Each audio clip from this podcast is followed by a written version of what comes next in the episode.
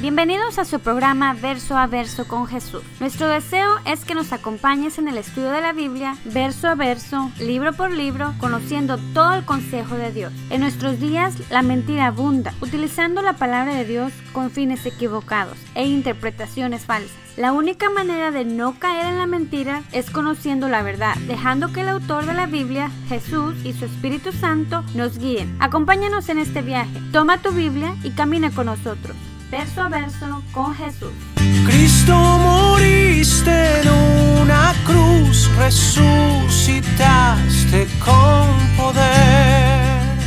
Lo que quería que vieran más este, con exactitud es de la familia de, este, de, donde él venía. Vamos a ver, ¿y por qué, por qué quería que vieran eso? Porque no sé si se dieron cuenta y no, no, puse la televisión, pero en, el, en la foto del, del, anuncio le puse, del, del, anuncio del estudio le puse la enorme gracia de Dios. Y no sé si se dieron cuenta que puse una oruga. ¿Quién me puede decir, bueno, qué quise decir con eso? La, la, lo que quería ilustrar. Una idea, obviamente. Bueno, Quería que viéramos de dónde venía el rey Herodes, eh, Agripa, porque como esa aruga, como se convierte en una, mariposa, algo bien hermoso, pero pues vemos la aruga y pues está fea, es un gusano. El Evangelio se le presentó a este rey. Y vamos a ver su familia para que vean más o menos de lo que estoy hablando. El bisabuelo de este rey, Agripa, era Herodes el Grande. Fue el que mandó matar a los niños de menores de dos años cuando nació Jesucristo, cuando llegaron, este, cuando le dijeron, no, es que ya nació el rey. Y él se sintió, pues, como yo aquí soy el único rey, maten a todos los niños. Cuando nació Jesucristo, por eso escapó María, José y Jesús a Egipto, porque hubo esta matanza. Bueno, ese rey Herodes, el bisabuelo de Agripa, fue el que hizo eso. Ahí está. Ahora, el abuelo de este Agripa, Herodes Antipas, fue el que mandó matar a Juan el Bautista. Cuando en la, historia, en la palabra de Dios dice que llegó eh, Salomé y le hizo un baile exótico a él y a todos los que estaban ahí, que para empezar Salomé era su sobrina. Entonces cuando le, hizo ese baile, y recuerden que eh, le dijo este rey, le dijo, bueno, yo te doy todo lo que quieras, hasta la mitad de mi reino si quieres. Y que la mamá de Salomé, Herodías, que ahorita vamos a hablar de ella, le dijo, pues pídele la cabeza de Juan el Bautista. Y entonces este reino, o sea, el abuelo de Agripa, mandó matar a Juan el Bautista. Pero esta mujer, Herodías, e, era, y se acuerdan que Juan el Bautista, y la razón por que Herodías estaba enojada con, con él, era porque Juan el Bautista le decía a este rey, a Antipas, no te es lícito tener la mujer de tu hermano, porque Herodías estaba casada con el hermano de Antipas, que era Felipe. Entonces se hizo una revolución ahí, porque esta mujer Herodías no solamente estaba con su hermano, lo dejó y se fue con el, otro, con Antipas. Eh, no solamente hizo eso, sino que aún después se casó también con el otro hermano. Esta mujer andaba con, con todo el mundo. Eh, y ahora, Agripa, el hermano de Agripa II, porque son dos, mandó matar a Jacobo, que era el hermano, a, este Santiago, que era el hermano de Jesús, medio hermano de Jesús. No, no, no, Santiago, el medio hermano de Jesús, lo mandó matar. Son dos, hay dos Jacobos. Hay uno que es Jacobo y otro es el medio hermano de Jesús. Eh, este Herodes Agripa mandó matar al medio hermano de Jesús. Encarceló a Pedro y tuvo una hija que se llama, o que se llamó, perdón, Berenice que se casó con este rey, Agripa II, con el que estamos viendo. Eh, yo sé que eso está medio eh, confuso, pero lo que quiero que vean es que esta familia era, era un desorden. Había sobrinos casados con sus tíos, había eh, aún, dice la historia que por ejemplo este Herodes Agripa II, del que vamos a hablar, esta mujer Berenice era su media hermana y estaba casada con él.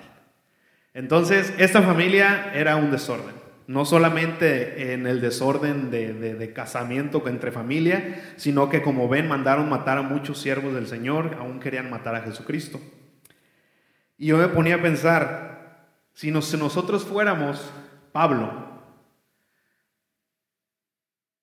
o sea, imagínense el Señor puso la, la gracia del Señor que aún con estas gentes que eran totalmente enemigos de, de, de, de Cristo, aún a ellos se les presentó el Evangelio. Dígame, pastor. ¿Se fue el volumen? A ver, eh, cheque esta bocina, pastor. Si no sé, ya ve que estábamos batallando un poco.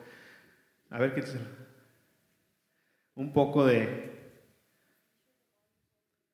Un poco de este, dificultades técnicas, pero ahí nos van diciendo, si, si se va el volumen, los que están en vivo, díganos por favor, este, para saber. Pero entonces, vamos a leer, vamos a leer el pasaje porque quiero, quiero que hagan esto conmigo. Vamos a imaginarnos dónde está Pablo.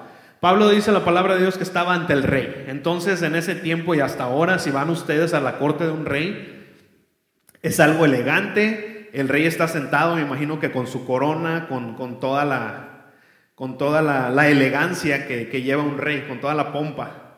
Eh, no sé, oro por todos lados, este, vestiduras reales. Aún había otra gente, por ejemplo, estaba ahí uno que se llama eh, Festo, que también era un gobernante. Entonces había gente importante, eh, gente que eh, tenían un puesto de honor en, su reino o en su, su gobierno. Entonces, pero aquí está Pablo,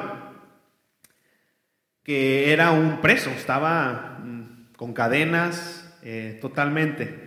Entonces quiero que nos imaginemos esto, vamos a imaginarnos que estamos ahí en ese, en ese cuarto, en en ese lugar y estamos obviamente viendo cómo el rey, toda la elegancia, y está Pablo como un preso. Me imagino que su ropa sucia, con cadenas, todo eso. Y vamos a ver lo que le empieza a decir, y así es que si me acompañan por favor a Hechos 26. Vamos a leer casi todo el capítulo, así es que váyanse conmigo ahí, síganme con la vista. Todos los que están en vivo, espero que ya se haya rezado un poco el volumen. Eh, vamos a ver Hechos 26, si van ahí conmigo por favor. Y acuérdense, su Biblia de papel. Luego nos, luego nos hacemos más electrónicos después. ¿Listos? Amén. Vamos a leer Hechos 26.1 y le vamos a leer hasta el final. Dice, entonces Agripa dijo a Pablo, se te permite hablar por ti mismo. Pablo entonces, extendió la mano, comenzó así su defensa. Fíjense, dice que su defensa. Me tengo por dichoso, oh rey Agripa, de que haya de defenderme hoy delante de ti de todas las cosas de que soy acusado por los judíos, mayormente porque, mayormente porque tú conoces las costumbres y cuestiones que hay entre los judíos, por la cual te ruego me oigas con paciencia. Mi vida, pues, desde mi juventud, la cual desde el principio pasé en, mi nación, en Jerusalén, la conocen todos los judíos los cuales también saben que yo desde el principio, si quieren testificarlo, conforme a la más rigurosa secta de nuestra religión, viví fariseo. Ahora, por la esperanza de la promesa que hizo Dios a nuestros padres, soy llamado a juicio, promesa cuyo cumplimiento esperan que han de alcanzar nuestras doce tribus, sirviendo constantemente a Dios de día y de noche. Por esta esperanza, oh rey Agripa, soy acusado por los judíos. ¿Qué? ¿Se juzga entre vosotros cosa increíble que Dios resucite de los muertos? Yo ciertamente había creído mi deber hacer muchas cosas contra el nombre de Jesús de Nazaret, lo cual también hice en Jerusalén. Yo encerré en cárceles a muchos de los santos, habiendo recibido poderes de los principales sacerdotes, y cuando los mataron, yo di mi voto. Y muchas veces castigándolos en todas las sinagogas, los forcé a blasfemar y enfurecido sobremanera enfurecido sobremanera, contra ellos los perseguí hasta las ciudades extranjeras. O sea, no solamente en Jerusalén, sino hasta donde iban. Porque la iglesia salió corriendo para todos lados. Él los estaba siguiendo hasta donde fueran. El 12 dice, ocupado en esto, iba yo a Damasco con poderes y con comisión de los principales sacerdotes, cuando a mediodía, oh rey, yendo por el camino, vi una luz del cielo que sobrepasaba el, reemplazor del sol. O sea, si nos paramos a mediodía, vemos hacia el sol, pues no podemos ver mucho porque el resplandor del sol solamente es mucho. Bueno, aquí dice que era más que eso. La cual me rodeó a mí y a los que iban conmigo. 14 dice, y habiendo caído todos nosotros en tierra, oí una voz que me hablaba y decía en lengua hebrea, Saulo, Saulo, ¿por qué me persigues? Dura cosa te es dar contra el aguijón. Yo entonces dije, ¿quién eres, Señor?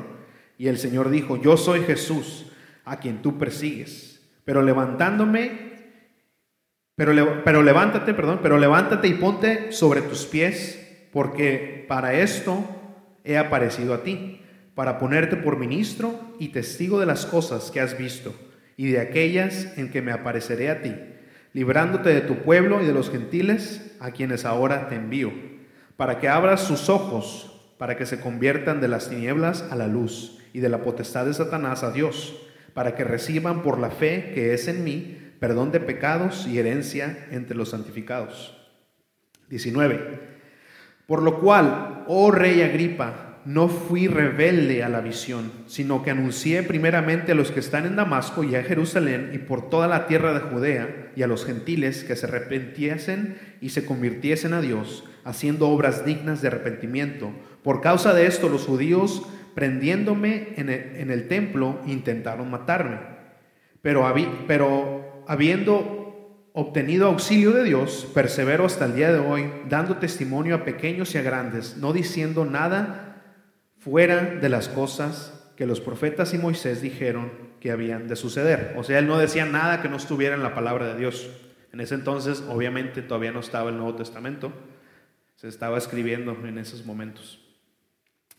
Que el Cristo había de padecer y, y ser el primero de la resurrección de los muertos para anunciar luz al pueblo y a los gentiles. 24. Diciendo él estas cosas en su defensa, Festo a gran voz dijo, estás loco, Pablo, las muchas letras te vuelven loco. Mas él dijo, no estoy loco, excelentísimo Festo, sino que hablo palabras de verdad y cordura, pues el rey sabe estas cosas, o sea, el rey Agripa. Eh, pues el rey sabe, delante de quien también hablo con toda confianza, porque no pienso que ignora nada de esto, pues no se ha hecho esto en algún rincón o sea, lo que la, la, muerte y resurrección de Jesucristo no fue algo que nadie supo, sino todo el mundo supo lo que había pasado, es lo que está diciendo. El 27 dice, ¿crees, oh rey Agripa, a los profetas? Yo sé que crees. Entonces Agripa dijo a Pablo, por poco me persuades a ser cristiano. Y Pablo dijo, quisiera Dios que por poco o por mucho, no solamente tú, sino también todos los que hoy me oyen, fueseis hechos tal cual, cual yo soy, excepto estas cadenas. Cuando había dicho estas cosas, se levantó el rey y el gobernador y Berenice, y los que habían sentado y los que estaban los que se habían sentado con ellos se habían retirado aparte y hablaban entre sí diciendo ninguna cosa digna de muerte ni de prisión ha hecho este hombre y Agripa dijo a Festo ¿Podía este hombre ser puesto en libertad si no hubiera apelado al César? Déjame tomar tantita agua, estuvo larga la, la lectura. Pero entonces imagínense, hermanos, está Pablo como prisionero enfrente de esta corte real, eh, joyas, todo el lujo, y de repente pasa algo. No sé si se dieron cuenta que, según era la defensa de Pablo, pero no se defendió. No dijo, es que yo no hice eso, lo que me están acusando, porque lo acusaban de haber blasfemado el, nombre, de, nombre de Dios, haber blasfemado ante el templo, que él había hecho todas esas cosas que no eran cierto. Además habían dicho que él estaba hablando en contra del César, que era un, este, un delito también. Pero no, no, tenían pruebas, por eso estaban enjuiciándolo y por eso dicen, pues este hombre no ha hecho nada que es digno ni siquiera ni de muerte ni de estar en prisión no pueden encontrarle nada porque no había hecho nada. Eh, pero no se defendió Pablo. Aprovechó esa oportunidad para hablar el Evangelio, para hablar lo que Dios había hecho en su vida. Y, y es algo bien hermoso, hermanos, porque de repente dice, quisiera que estén ustedes como yo, pero sin estas cadenas. Y yo me ponía a pensar cómo el Señor no me hizo pintor. Me puso una imagen de cómo en realidad los que tenían cadenas eran ellos. Los que tenían cadenas más grandes eran ellos, porque ellos no eran libres, ellos estaban presos a su carne, a sus pecados. Y lo más triste es de que, dice Agripa, Pablo, por poquito me hago cristiano. No sé si fue un son de burla, no sé si en realidad de repente él sintió esa, esa convicción, pero qué triste que por poco o por mucho, dice Pablo, te hubieras convertido. Eh, todos tenemos, todos vamos a tener una oportunidad, todos tienen una oportunidad de, de arrepentirse, a todos, porque nadie vamos a llegar al cielo y decir, bueno, Jesús, a mí nadie me habló del Evangelio, yo no supe lo que tenía que hacer. Todos vamos a, a cualquier persona tuvo la oportunidad de, arrepentirse. Y, lo que me impresiona es eso, por eso le puse al nombre del estudio la enorme gracia de Dios. Hermanos, estas gentes, eh, su familia, aún él mismo, dijéramos nosotros, son las personas más alejadas del Señor, son las personas que el Señor ya las tiene destinadas porque querían matar a Jesús, mataron a Juan el Bautista, mataron a, muchos siervos de él. Pero aún así el Señor les presentó la manera de arrepentirse, les presentó la salvación, les presentó el Evangelio. Y con Pablo, que no era cualquier persona, era un siervo, gran siervo del Señor. Fíjense cómo la gracia del Señor alcanza a quien sea.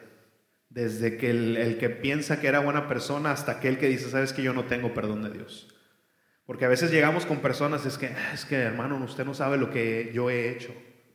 Pues tal vez no, pero el Señor sí, y todavía quiere presentarse a darte la salvación, a darte la gracia. A mí me, impresionó eso, hermanos, cómo estas personas que eran de lo peor, el Señor todavía les presenta la gracia, el perdón.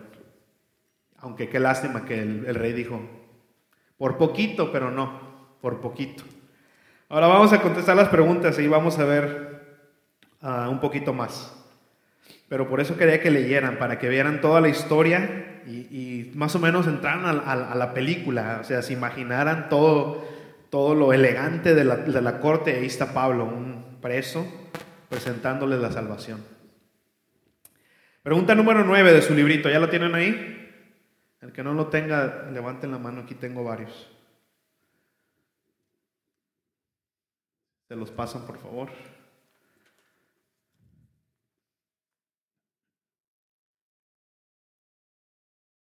Y vamos a contestar la número 9. Parece que estamos teniendo problemas técnicos. Ahí disculpen los que están en vivo. Ok, perfecto. Bueno. Eh, si no, luego escuchan la grabación. La grabación sí está completa, si Dios quiere. Este, pregunta número 9. ¿Cómo empezó su testimonio? O sea, Pablo, obviamente. Y estaba en el versículo 2 y 3 del, capítulo que acabamos de leer. Dice, me, me tengo por dichoso, oh rey Agripa, de que haya de defenderme hoy delante de ti. Y acuérdense que lo que vamos a ver ahora es cosas que nosotros tenemos que tomar en cuenta de cómo también presentarnos. Entonces, ¿cómo vemos que se presentó Pablo? No se presentó como alguien superior al rey, ni aún eh, también espiritualmente hablando. Más bien se presentó con humildad y respeto. Porque muchas veces, hermanos, tal vez tenemos la, esta mentalidad que siempre, que muchas veces nos dicen, no, es que tú ya eres hijo de Dios, tú ya eres hijo del rey. Y es, es cierto, todos aquellos que hemos, eh, nos hemos arrepentido de nuestros pecados, hemos aceptado al Señor como nuestro Salvador, somos hijos del rey, somos hijos de Dios. Pero no significa que nos vamos a presentar como si fuéramos más que otras personas que no han aceptado al Señor, que no han sido salvas por el Señor. No podemos, hermanos, no podemos, porque en realidad, y esto lo he dicho muchas, veces, la única diferencia entre esa persona y nosotros sigue siendo Jesús solamente. Tal vez nosotros no llegamos a hacer las cosas que muchos hicieron, pero créanme, que no fue porque éramos buenos, fue porque no tuvimos la oportunidad. Pero de haber tenido la oportunidad de hacer muchas de las cosas, lo hubiéramos hecho, porque ese es nuestro corazón. El corazón del hombre es malo, de todos los hombres. Dice la palabra de Dios que no hay ni uno bueno. Entonces, tenemos que tomar eso en cuenta cuando estamos presentando a nuestro Señor. Aquí fíjense Pablo, sabiendo la historia de, estos, de, esta familia, de Herodes, me tengo por dichoso, oh rey Agripa, de que haya de defenderme hoy delante de ti. O sea, me siento honrado de estar delante de ti. Fíjense cómo se presenta Pablo. Y luego sigue diciendo en el 3, mayormente porque tú conoces todas las costumbres y cuestiones que hay entre los judíos. Esa es otra cosa, hermanos. Hasta donde tengamos la posibilidad de saber a quién le estamos hablando, tenemos que tomar eso en cuenta. Conozcamos nuestra audiencia, conozcamos a quién le estamos presentando el Evangelio. Si es alguien que ya cree, que tal vez se alejó del Señor, que es alguien que ateo o que es de cierta religión, cuando sea posible, sepamos a quién le estamos hablando, porque es muy importante cómo nos acercamos muchas veces a, estas personas, porque acuérdense que la palabra de Dios dice que lo espiritual se discierne espiritualmente. Cuando vamos con alguien que espiritualmente, está muerto, como lo estábamos nosotros antes de Cristo, le vamos a hablar cosas espirituales que no van a entender y al contrario van a decir, ¿qué me, qué me estás hablando? No empecemos a hablarle, no, es que mira los demonios y empezamos a hablarle cosas espirituales que no van a entender, solamente los van a espantar. Entonces es muy importante si sabemos a quién le estamos hablando, no hablemos cosas espirituales que sabemos que no van a ayudar y no van a entender. Tratemos de, de si no conocemos a esa persona o a la audiencia, predicar el Evangelio como si fueran no creyentes. Pero acuérdense, no, no saquemos cosas... Eh, yo me acuerdo una vez cuando comencé el caminar del Señor, eh, salimos a, predicar a las calles y me tocó con un hermano y empezó a predicarle a alguien que obviamente no sabía nada de la palabra de Dios. Y empezó a decirle, sí, mire, es que mira como le hizo Gedeón y en el Antiguo Testamento y empezó a hacer esto y esto y eso. Y el Señor pues dijo, ¿quién es Gedeón? Hasta yo, hermanos, dije, no sé quién es Gedeón. ¿Me entienden? No, no hagamos eso porque pues las personas se van a quedar, pues, ¿quién es Gedeón? Sino tratemos de, conectarnos con ellos, o sí que bajarnos a su nivel, no, no queramos predicarles cosas que, pues, que no van a entender.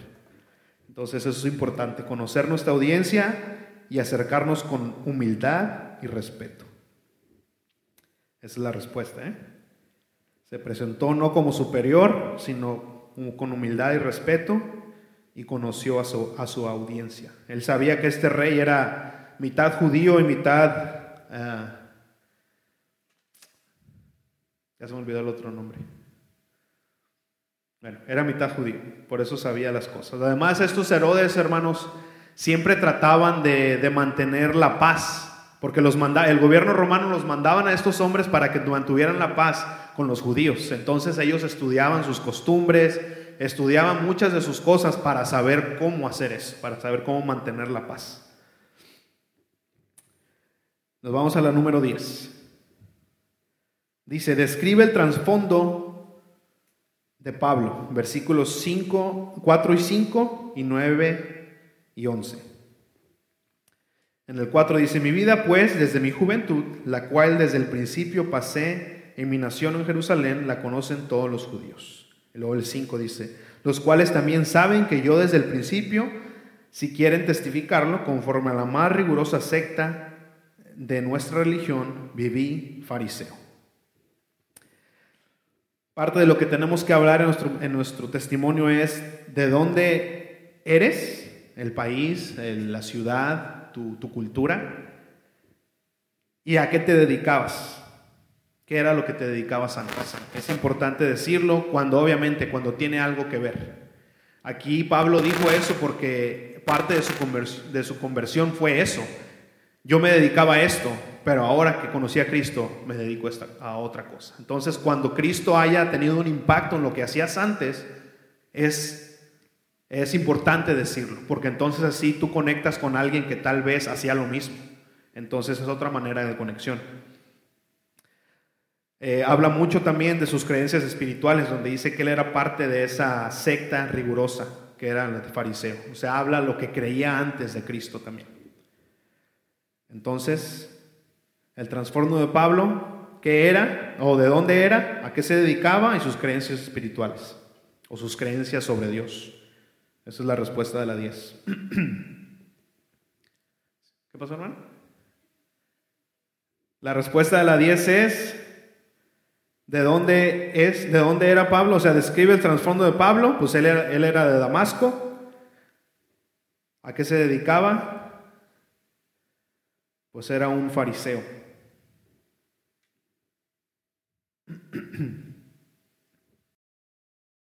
¿La tienen? Perfecto. La número 11. Dice, ¿qué hizo Pablo? ¿Qué hizo que Pablo cambiara radicalmente la dirección de su vida? Y eso nos lo da en el versículo 12 y 15. Dice, ocupado en esto, iba yo a Damasco con poderes y en comisión de los principales sacerdotes, cuando a mediodía, oh rey, yendo por el camino, vi una luz del cielo que sobrepasaba el resplandor del sol Eh, la cual me rodeó a mí y a los que iban conmigo. 14 dice, habiendo caído todos nosotros en tierra, oí una voz, oí una voz que me hablaba y decía en lengua hebrea, Saulo, Saulo. Fíjense cómo dice aquí en el 14, que oyó, vio la luz y oyó una voz que le hablaba en lengua hebrea. ¿Por qué usó esta lengua Jesucristo al hablarle? Una vez más toco el tema que dije ahorita le habló con palabras que él conocía, con una lengua que él conocía.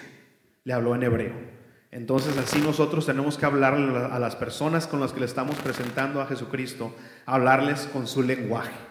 No hablemos, eh, no queramos oírnos acá el lenguaje Reina Valera 1960, porque no hablamos así. Entonces no hagamos eso. Tratemos de conectar, conectarnos con las personas hablando palabras que ellos hablen para que no se vaya así como algo de, otro mundo. Eh, no, que no, que es que ahora vamos al templo, a la iglesia, es lo mismo. O sea, si me entienden, luego a veces usamos palabras que no ellos no son famil, no están familiarizados con y como que empiezan así como que, ah, me están hablando cosas raras. Tengamos eh, eso en mente, tratemos de hablar a las personas con lenguaje que ellos, que ellos conozcan. Eh, dice Pablo, mis planes eran perseguir a esta iglesia. Mis planes eran que destruyeran todo lo que tenía que ver con el nombre de Jesús. Esos eran mis planes. Pero ¿qué dice? Que oyó una voz. Oyó una voz. Tuvo un encuentro con Jesús. Eso es lo más elemental de nuestro testimonio cuando lo hablemos. Lo que hacía antes, pero tuvo un encuentro con Jesús. Vi esa luz, oí esa voz. Eso es lo más, importante de nuestro testimonio, donde estuvo el parteaguas, donde estuvo antes de Cristo y después de Cristo. Así tiene que ser nuestra vida, hermanos. Tiene que haber un antes de Cristo y un después de Cristo, como el tiempo que, que tenemos nosotros medidos. La historia siempre dice, oh, dos mil años antes de Cristo, doscientos años después de Cristo. Así tiene que ser nuestro testimonio, así tiene que ser nuestra vida, que haya una división. Si no encuentras esa división, hay un problema. Tal vez no eres converso, tal vez no te has convertido. Porque no, no podemos llegar a ver esa luz, a oír esa voz y hagamos lo mismo y nuestra vida siga igual. No se puede. Pablo, como ven, él tenía unos planes, pero cuando llegó esa luz, sus planes cambiaron totalmente, radicalmente fueron cambiados. Así tiene que ser nuestra vida en Cristo nuestro testimonio. Pero sabes que tuvo un encuentro con, Cristo. Antes hacía esto, antes pensaba esto, pero ahora pienso esto, ahora esto. Entonces, eso es importante, tener un propósito nuevo. Entonces, ¿qué hizo que Pablo cambiara radicalmente la dirección de su vida? Tuvo un encuentro con Jesús. Si quieren agregar ahí más detalles, pues vio la luz y oyó la voz. Y algo importante ahí en el 15 dice, yo entonces dije, ¿quién eres, Señor? Y el Señor le dijo, yo soy Jesús a quien tú persigues. Yo soy Jesús a quien tú persigues. O sea que no solamente oyó la voz, vio la luz, pero ¿qué? Hizo caso. Porque muchas veces, y eso es bien trágico, hermanos, como el rey, como este rey precisamente, él vio la luz, él oyó la voz, pero dijo, no, yo no, yo no necesito de eso. Entonces, pues claro, es elemental que cuando el Señor se revele a tu vida, hagas caso. Porque si no, pues no tiene caso. Hasta rimó. Sí, apuntaron la respuesta del 11, ¿verdad? Bueno, Número 12. ¿Cómo explicó Pablo el mensaje del Evangelio? En el versículo 23.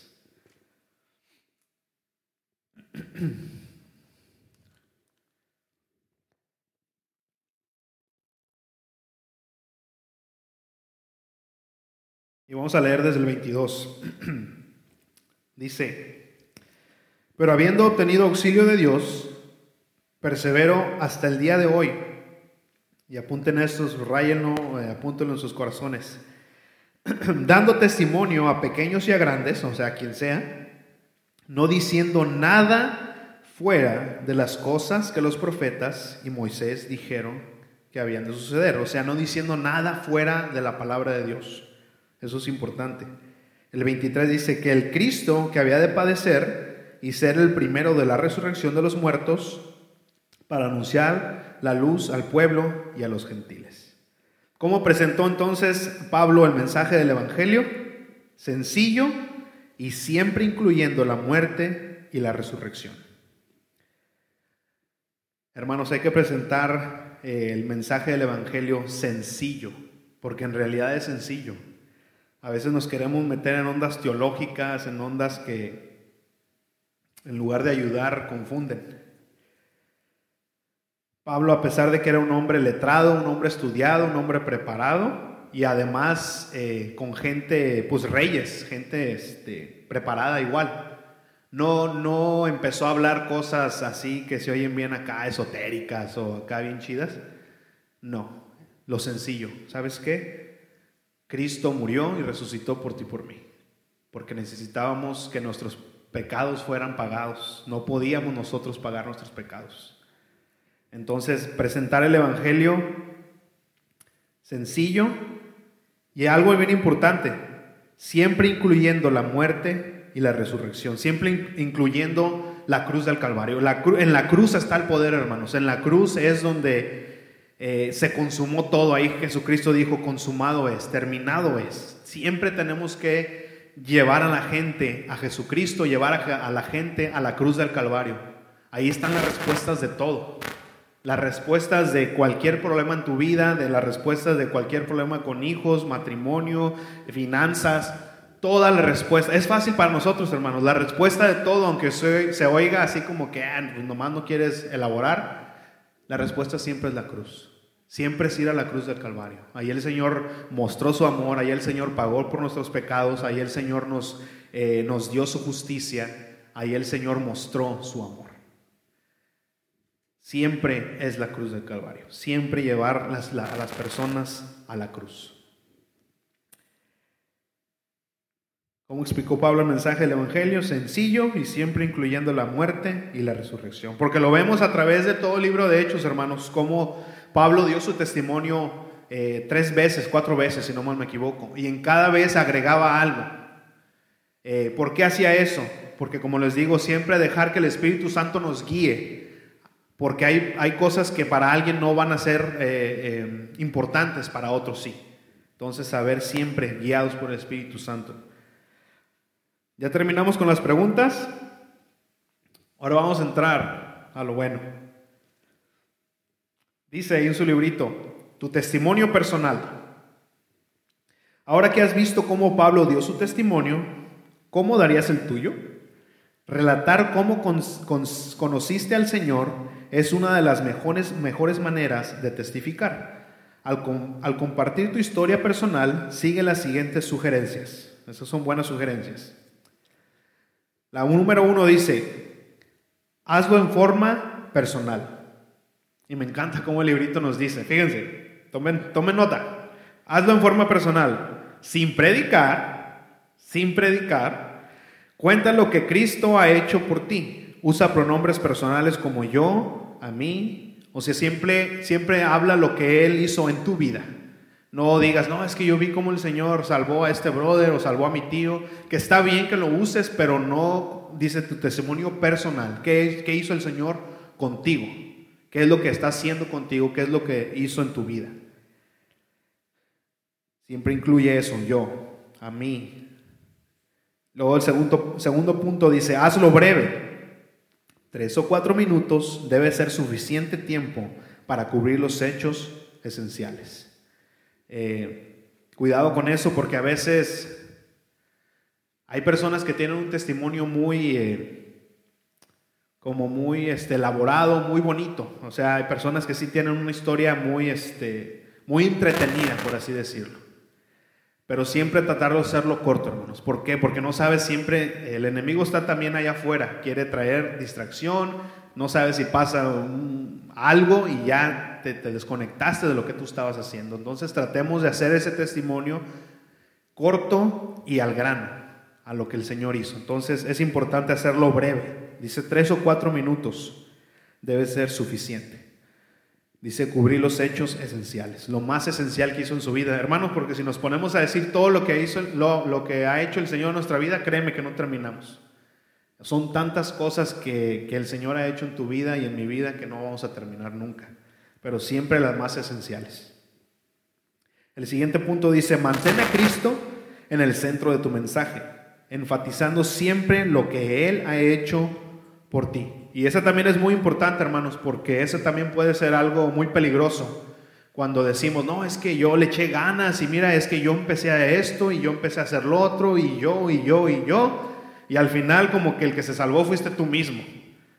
Eso tenemos que tener cuidado. Siempre, en realidad, el héroe de nuestra, de nuestra historia es Cristo. Porque el yo que yo hice y yo lo otro, no es que eres tú, sino que es el Señor ahora, el Espíritu Santo en ti es el que ahora pone en ti el querer como el hacer. Y el Señor mismo pone esas obras en nuestro camino para que andemos por ellas, dice la palabra. Entonces eso es también muy importante, mantener a Cristo en el centro de nuestro mensaje. Que Él sea el héroe.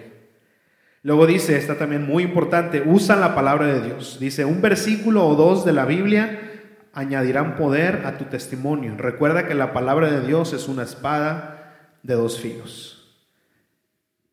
Esa espada es la que penetra, como dice la palabra misma, penetra hasta el alma. No hay nada que tú y yo podamos hacer, decir, que penetra hasta el alma de alguien. no hay nada que no sea la palabra de Dios. Entonces, en nuestro testimonio tiene que haber ese versículo, ese versículo que en tu vida fue el que te abrió, el que te prendió la luz. Piensen en ese versículo, acuérdense que vamos a pasar a dar nuestro testimonio aquí, los que quieran. Pero tiene que haber un versículo o dos que digas, este versículo fue el que habló a mi vida, este versículo fue el que penetró mi alma y me hizo ver la luz del Evangelio, me hizo ver esa luz que vio Pablo. Entonces piensen en ese, en ese versículo que fue el que abrió su camino hacia, hacia el Señor. Ahora, entramos. ¿Cómo preparar un testimonio, un testimonio eficaz? Dice, escribe tu testimonio en forma, y eso es lo que les decía hace rato, en forma que se, le, que se lo contara, se lo contarías a un no creyente. Acuérdense, escribamos nuestro testimonio como si fuera alguien no creyente.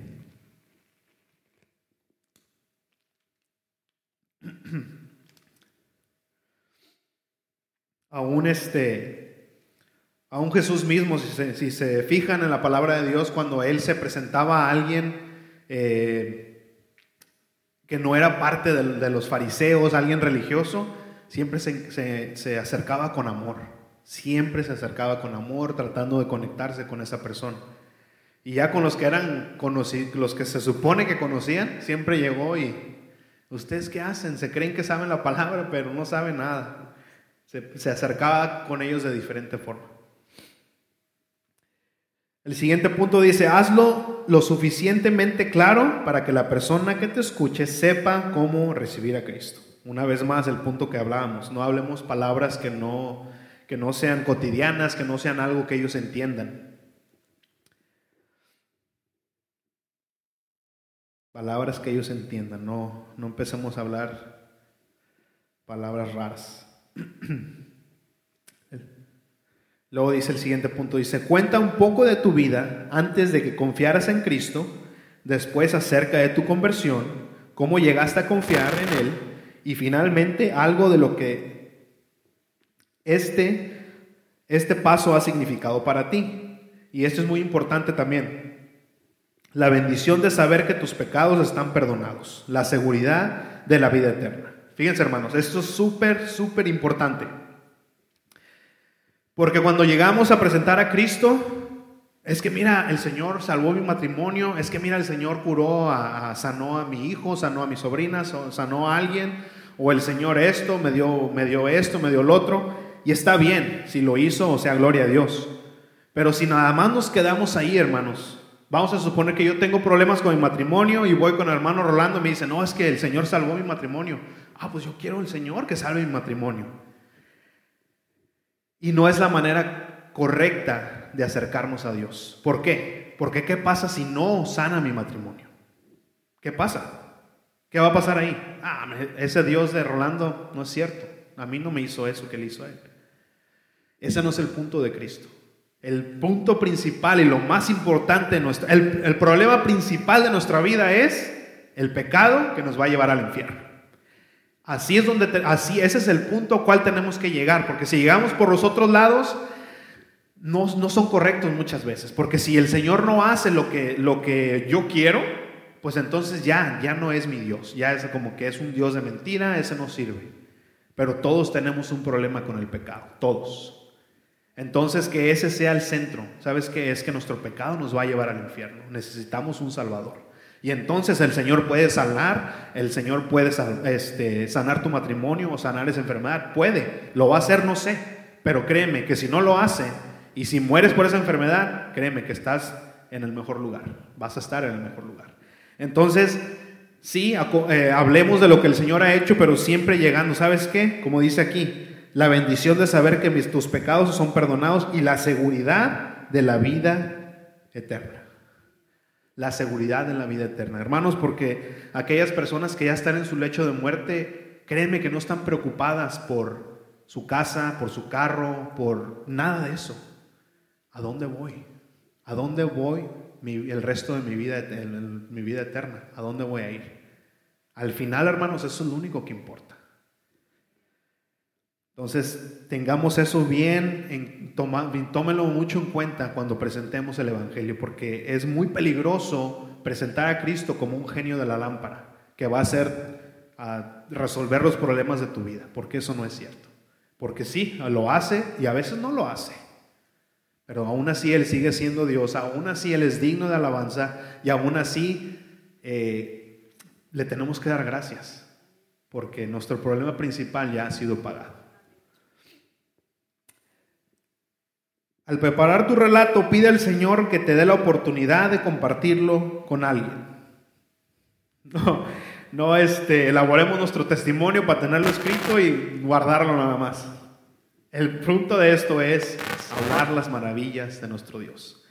Siempre decirle, Señor, el día de hoy ponme a alguien, el día de hoy dame oportunidad de hablar de tus maravillas, dame oportunidad de predicar tu palabra, dame oportunidad de, hablar lo que tú has hecho en mi vida. Siempre que esa sea parte de nuestra oración. Ahora, nos da un pequeño bosquejo ahí para que nos guiemos más o menos cómo armar nuestro testimonio.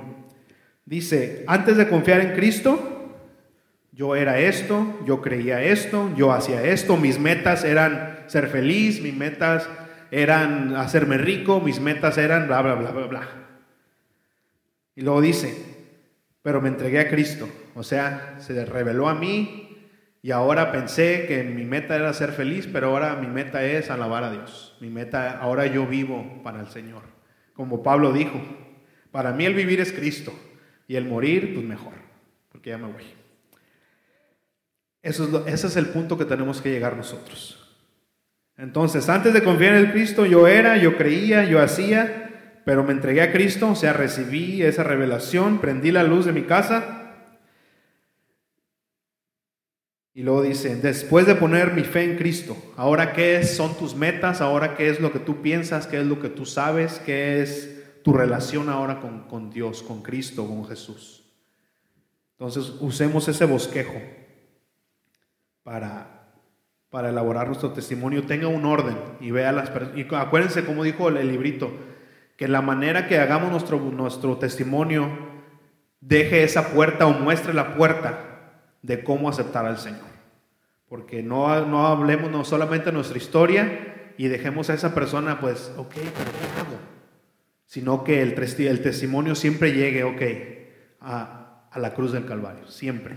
Sabes que tú puedes hacerlo también. Quieres aceptar al Señor y empieza ahí el Señor, el Espíritu Santo a entrar a esa persona y, hermanos, es algo bien hermoso.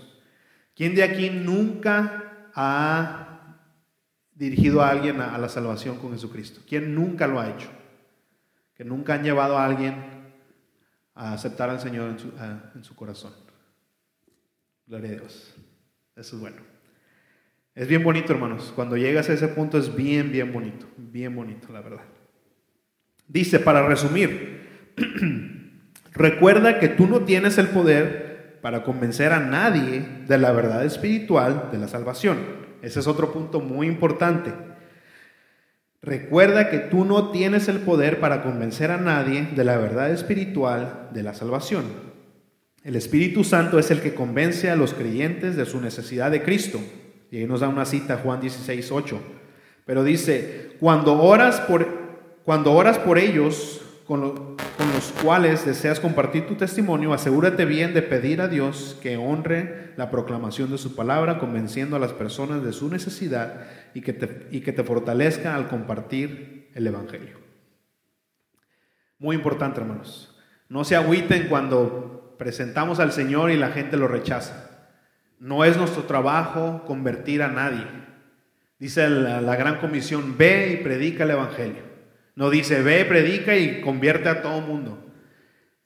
No vamos a convencer a nadie con nuestras palabras elocuentes, con nuestro conocimiento teológico, con nada de eso vamos a convencer a nadie.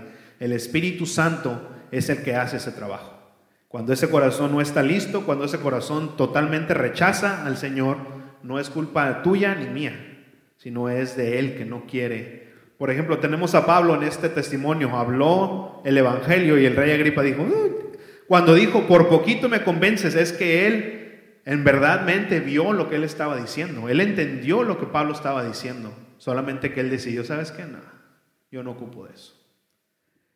Entonces, tengamos eso muy en cuenta, hermanos, porque a veces dices, no, pues yo le he hablado a mucha gente y ninguno se convierte, ya no voy a hablar nada.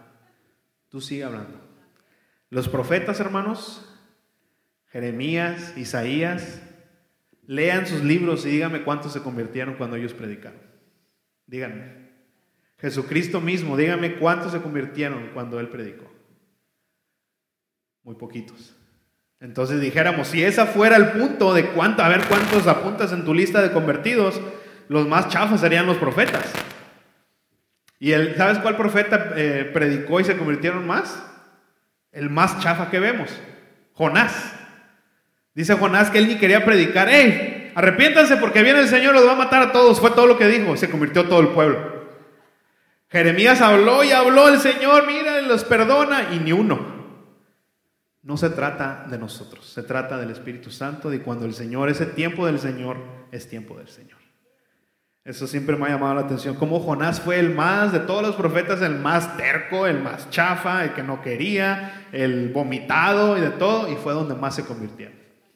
Hasta corrió y dice, eh, a predicar, no, vámonos, para el otro lado. Dice, no, papá, tú vas a donde yo te mando. O sea, vemos que Jonás era, digamos, o sea, como él, el, el profeta que se ve más débil, fue que se convirtieron más personas vemos que no se trata de nosotros, hermanos. Uno tiene que ser fiel, santificarse, todo lo que podamos hacer, pero al final de cuentas se trata de lo que el Señor, del tiempo del Espíritu Santo y el tiempo del Señor. Vamos a ponernos de pie, hermanos, para orar. Los puntos principales, que sea corto, no quiero que empiecen a predicar, sino lo que es. ¿Qué hacía antes de Cristo? ¿Cómo conocí a Cristo? ¿Qué cambió en mi vida? Y dirigir a la persona a las personas o a la persona a la cruz. Es lo que, si hablar de lo que está haciendo el Señor ahora es elemental para dirigirlos a la cruz, úsalo, y si no, no. El punto que no sea que yo voy a dar mi testimonio, no. El punto que sea es que yo quiero decirle a la gente lo que el Señor ha hecho en mi vida para dirigirte ahí. Ese es el punto del testimonio. No que eh, mostrar meramente lo que Dios ha hecho en tu vida, eso es secundario el, punto principal del testimonio es llevar a las personas a Cristo. Este, así es que antes de que se vayan ahorita, después de que salgamos del aire, quiero que me den la lista los que quieren pasar. Va a ser parte de su grado Eh, entonces tomen en cuenta eso. Si no quieren pasar, está bien, yo no los voy a obligar a pasar. Pero eh, los que sí quieren me dicen y apunto sus nombres para hacer la lista la semana que entra. Vamos a orar. Tres minutos. Les voy a poner reloj. Y ya les dije, el pastor me dio una buena idea. Si no terminan tres minutos, voy a traerme una pistolita esa de agua y les voy a empezar a dar agua. Así es que tres minutos. fue, fue idea del pastor, así es que regáñalo a él. Vamos a orar. Y gracias a los que estuvieron en vivo con nosotros, que Dios los bendiga. Gracias por ser parte de este estudio. Este, sigan con nosotros. El Señor quiere, quiere este, mostrarse a ustedes. Quiere que como esa luz que vio Pablo y le cambió su vida a algo más hermoso, a algo que tiene recompensa eterna, quiere también hacerlo con ustedes. Que Dios los bendiga. Vamos a orar. Padre, gracias Señor por tu palabra. Gracias por tu Espíritu Santo, Señor, que es el que nos convence, el que nos dirige a Cristo, Señor. Padre, no son palabras elocuentes, no son palabras que salen del intelecto de nadie, Señor, sino que son tus palabras, Señor, las que son vida, Señor. Tu palabra es vida.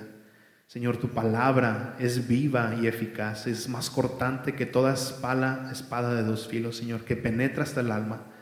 Nada puede hacer eso más que tú, Señor. Y te damos gracias, Señor, porque a través de eso, a través de tu Espíritu Santo, nosotros podemos decir ahora que somos tus hijos, Padre, y nosotros podemos ser guiados por ti, siempre guiados a Jesucristo, siempre guiados al arrepentimiento y siempre guiados a tu amor. Padre, te damos gracias, Señor, y yo pongo en tus manos a cada uno de los que están aquí, Señor, que seas tú hablando su vida, dándoles ahora el propósito nuevo que tú tienes para ellos, Señor. Padre, yo te pido en este momento, Señor, que sanes todo dolor de cabeza, Señor, que sanes todo dolor en el cuerpo de mis hermanos, Señor, que si es tu voluntad el día de hoy, Padre, que ellos sanen de cualquier dolor, Padre, y que den la gloria, Señor, a ti, Señor, porque tú eres bueno, Señor, tú eres nuestro doctor, tú eres nuestro sanador. Padre, te doy gracias, Señor, y también todos los que están escuchando a través del Internet, Padre, yo te doy gracias por ellos. Padre, sigue los bendiciendo, sigue hablando sus vidas, Padre, y sigue mostrando tu propósito en ellos, Señor, y mostrando tu amor, que ya lo has hecho no solamente en la palabra, Señor, sino en la cruz del Calvario al morir por nosotros. Señor, te damos gracias por Jesús y gracias por este tiempo. Pongo tus manos a mi pastor, Señor, que sea tu Espíritu Santo ungiendo su garganta, ungiendo su mente y su corazón para que esa palabra que va a impartir el día de hoy, Señor, sea eh, que caiga en buena tierra, Señor, y de ese fruto que va a ser para tu gloria, Señor. Gracias te damos y pongo en tus manos a todos los que sirven, Padre, y a todos los que vienen en camino y los que van a escuchar el día de hoy tu palabra. Señor, gracias en el nombre que sobre todo nombre, en el nombre de Jesús. Amén. La Iglesia Esperanza para las Naciones te da las gracias por escucharnos. Si vives en el área de Austin o sus alrededores y no tienes un lugar donde congregarte, te invitamos a nuestros servicios. Para más informes y horarios, visítanos a nuestra página de internet esperanzaparalanaciones.com. Te esperamos a nuestra próxima edición con más del mensaje de salvación. Gracias y Dios los bendiga.